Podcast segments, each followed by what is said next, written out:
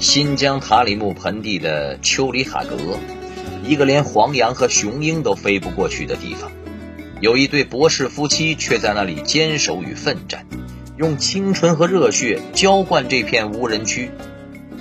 作为地质工程师，赵博和郑小丽放弃了大城市的高薪工作，扎根新疆，投身祖国的油气资源开发事业。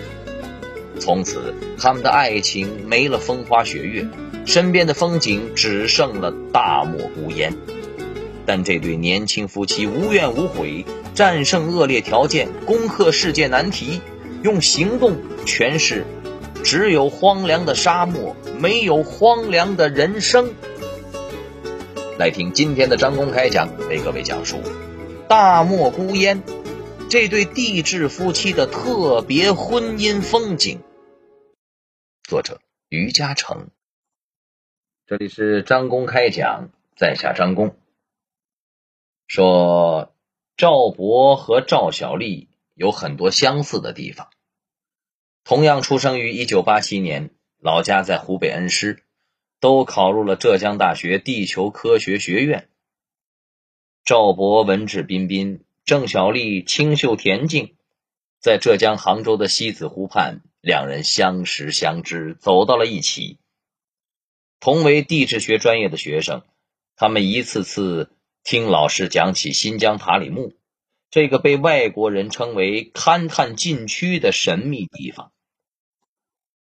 经过老一辈石油人的艰苦奋战，如今已经变成了大油田，成为了西气东输的源头。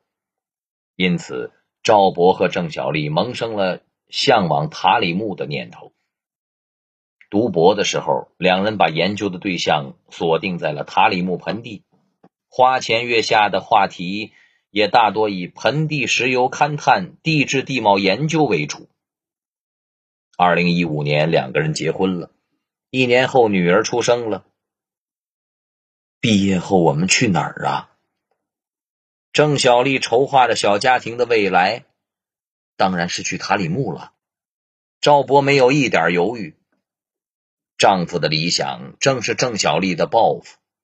两人的博士论文主题围绕着塔里木的石油勘探研究，长达一百多页，字里行间充满着对那里的期待和向往。二零一六年六月，赵博和郑小丽完成了博士学业，放弃了大城市优越工作的机会，一心朝着塔里木前进。赵博和郑小丽成为了中石油东方物探公司的工程师。刚踏上工作岗位，赵博就申请调往公司的库尔勒分院。临行在即，他充满愧疚与不舍。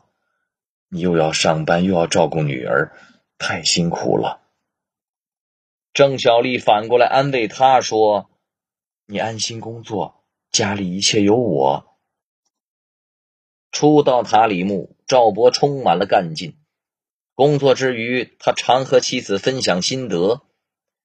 对地质不了解的时候，我看石头就是石头，现在不一样了。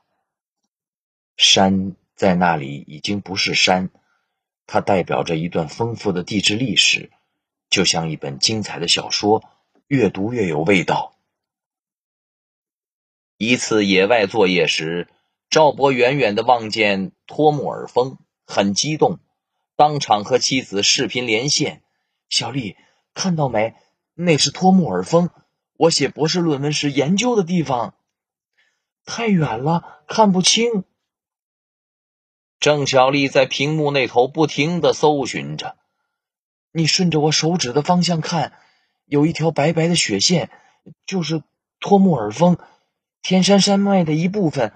非常壮观，看到了，看到了！郑小丽也激动起来。虽然只是一条隐隐约约的雪线，但透过屏幕，她的心已经飞到了雪峰上。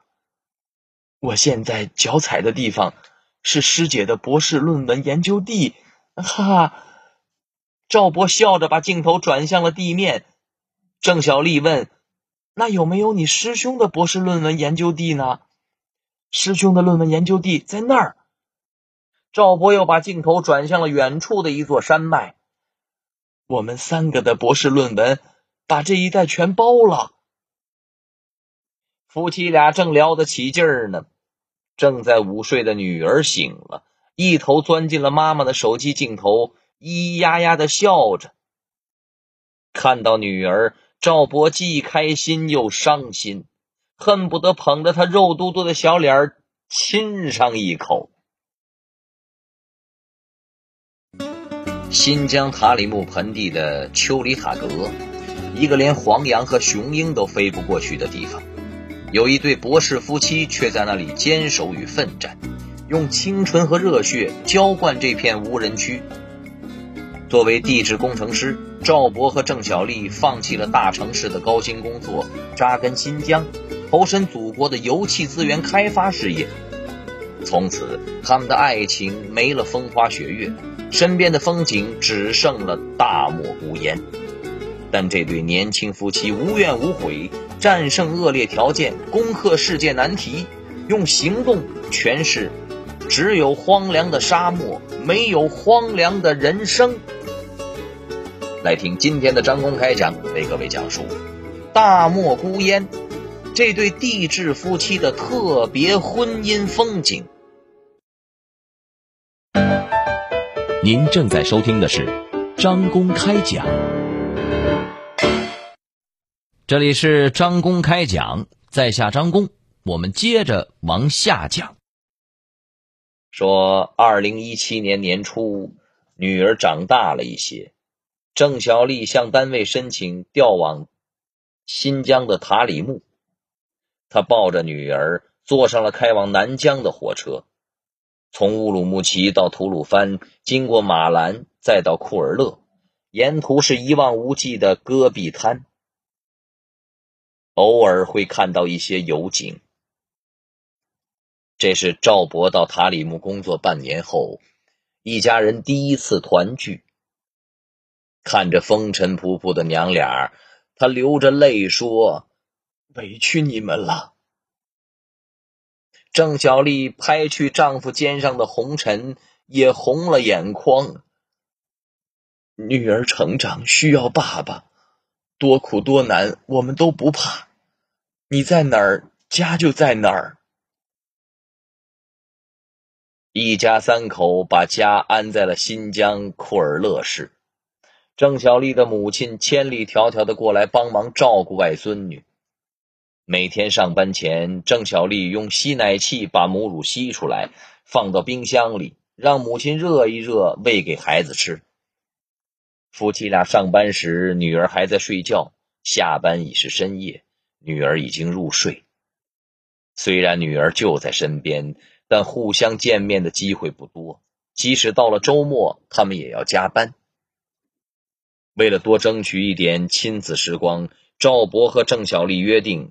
只要不去野外工作，就尽量抽时间陪女儿吃饭，和她玩一会儿，哄她睡着之后，他们再回单位加班。夜深人静，夫妻俩各自的办公室灯火通明，而这盏灯往往一亮就是一个通宵。维吾尔语里“丘里塔格”的意思是黄羊和雄鹰都到不了的地方。这里沟壑纵横，断崖林立，被称为无人区。丘里塔格地下蕴藏着丰富的油气资源，是塔里木重要的战略区域，但石油勘探开发面临世界级的难题。郑小丽知道丈夫的工作面临困境，思索再三，建议试用高精度地表遥感资料。完成海量数据的快速提取和自动建模，打破丘里塔格复杂地表的限制。妻子的建议令赵博茅塞顿开，他立即部署工作计划。丘里塔格最高海拔是两千一百米，翻山跨沟靠钢钎和大绳。一次，赵博在野外爬山作业时，一块石头掉了下来。正好砸到了他的腰上，他忍着疼痛坚持完成工作。晚上下班，赵博独自跑到医院配了点膏药。回家后，他本想瞒着妻子，但身上膏药的味儿出卖了他。郑小丽再三追问：“你确定没事吗？医生怎么说呀？”看着妻子紧张兮兮的样子，赵博哭笑不得：“没什么大事儿，休息一下就好了。”郑小丽还是不放心。第二天跑到医院打听，医生告诉她，石头砸中的是赵博的腰部，如果偏一点砸中脊椎，后果就不堪设想了。虽然郑小丽知道他们的工作充满危险，但那一刻她才感到危险离他们这么近，不禁一阵后怕呀。新疆塔里木盆地的丘里塔格，一个连黄羊和雄鹰都飞不过去的地方，有一对博士夫妻却在那里坚守与奋战，用青春和热血浇灌这片无人区。作为地质工程师，赵博和郑小丽放弃了大城市的高薪工作，扎根新疆，投身祖国的油气资源开发事业。从此，他们的爱情没了风花雪月。身边的风景只剩了大漠孤烟，但这对年轻夫妻无怨无悔，战胜恶劣条件，攻克世界难题，用行动诠释：只有荒凉的沙漠，没有荒凉的人生。来听今天的张公开讲，为各位讲述大漠孤烟这对地质夫妻的特别婚姻风景。您正在收听的是张公开讲，这里是张公开讲，在下张公，我们接着往下讲。说，听说丘里塔格的山被称为刀片山，山羊站不稳，鸟过刮层毛，太危险了。你们要多为孩子想想，调到城市里来。安安稳稳过日子，放着好日子不过，跑到新疆吃沙子，你们是怎么想的？那段时间，亲朋好友们隔三差五的来劝他们。二零一八年七月三十号的晚上七点多，赵博的师姐，西南石油大学的李教授，在新疆阿克苏温宿县的野外地质考察时。突遇泥石流灾害，他和同行的师生不幸遇难。这件事儿让赵博和郑小丽更加坚定信念：如果这里真像大家开玩笑说的那样，用一把铁锹就能挖出石油来，我们也不会来这儿。学有所成不是终点，学以致用才有意义。这些年，赵博为塔里木的石油勘探事业做出了不小的贡献。他把柴达木、塔里木两大盆地进行连片，通过类比寻找两者之间的共性，最终完成地质成果剖析，填补了近三十年两块区域之间的研究空白，在国内国际都得到了高度认可。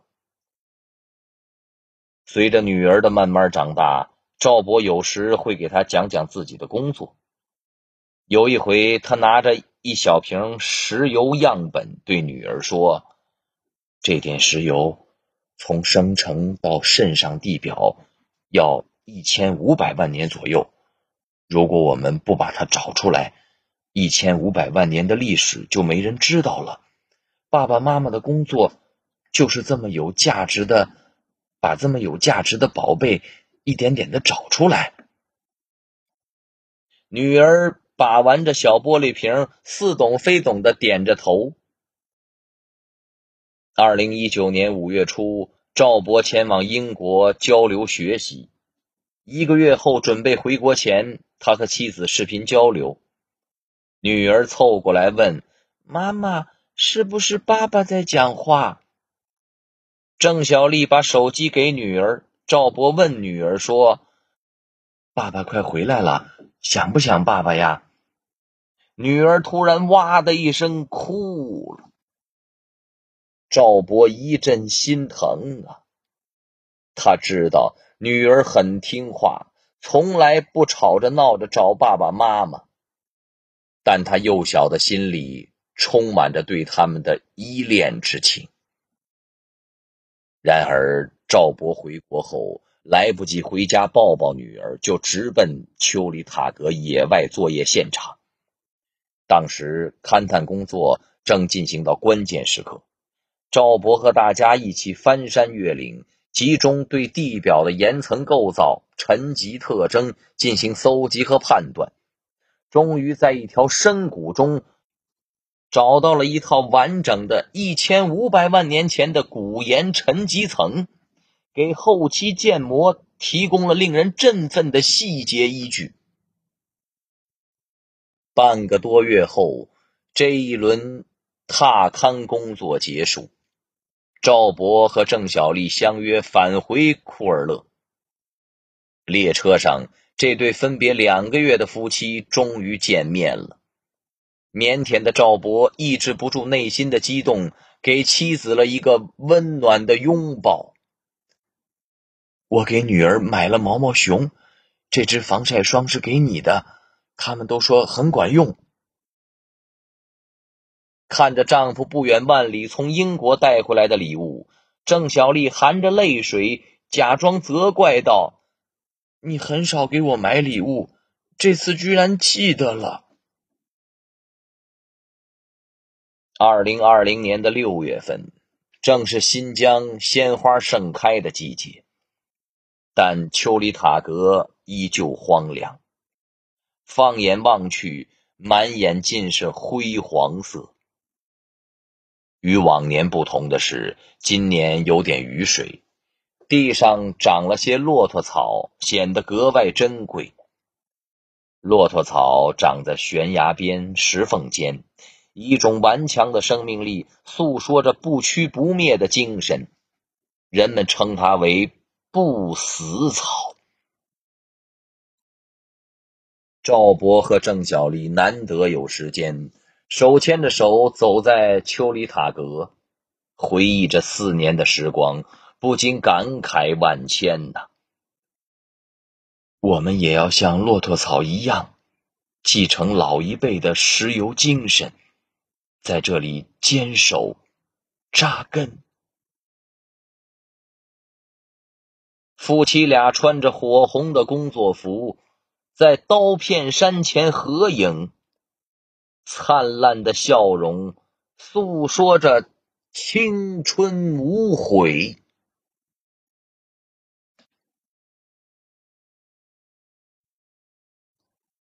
好朋友们，以上就是今天的张公开讲，为各位讲述的是大漠孤烟这对地质夫妻的特别婚姻风景。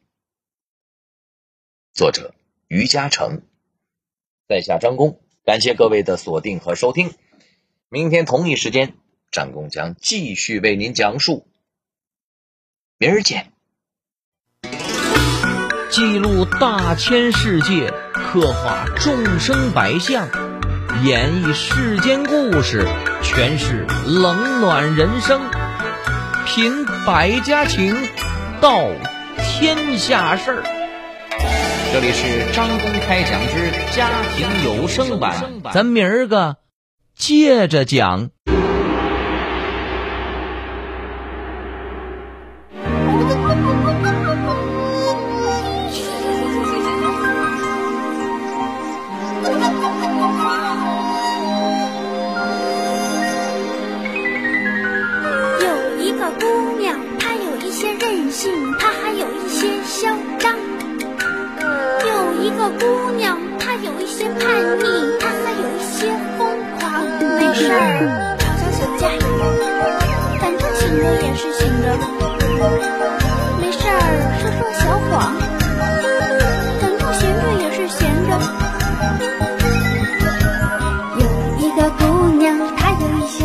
任性，她还有一些小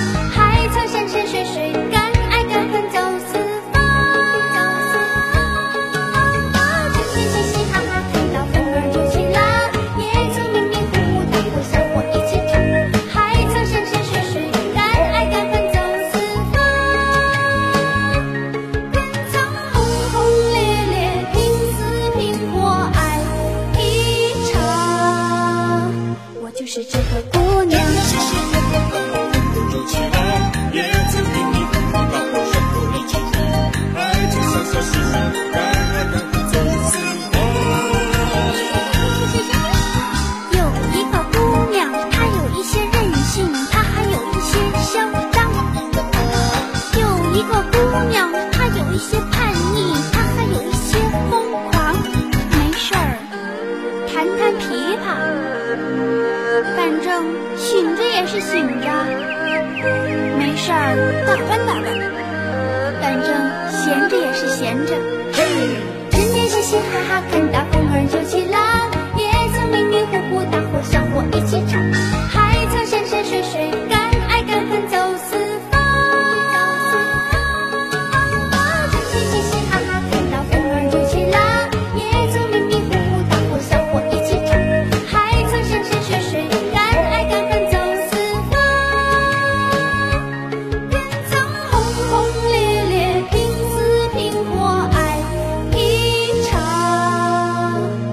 是这颗。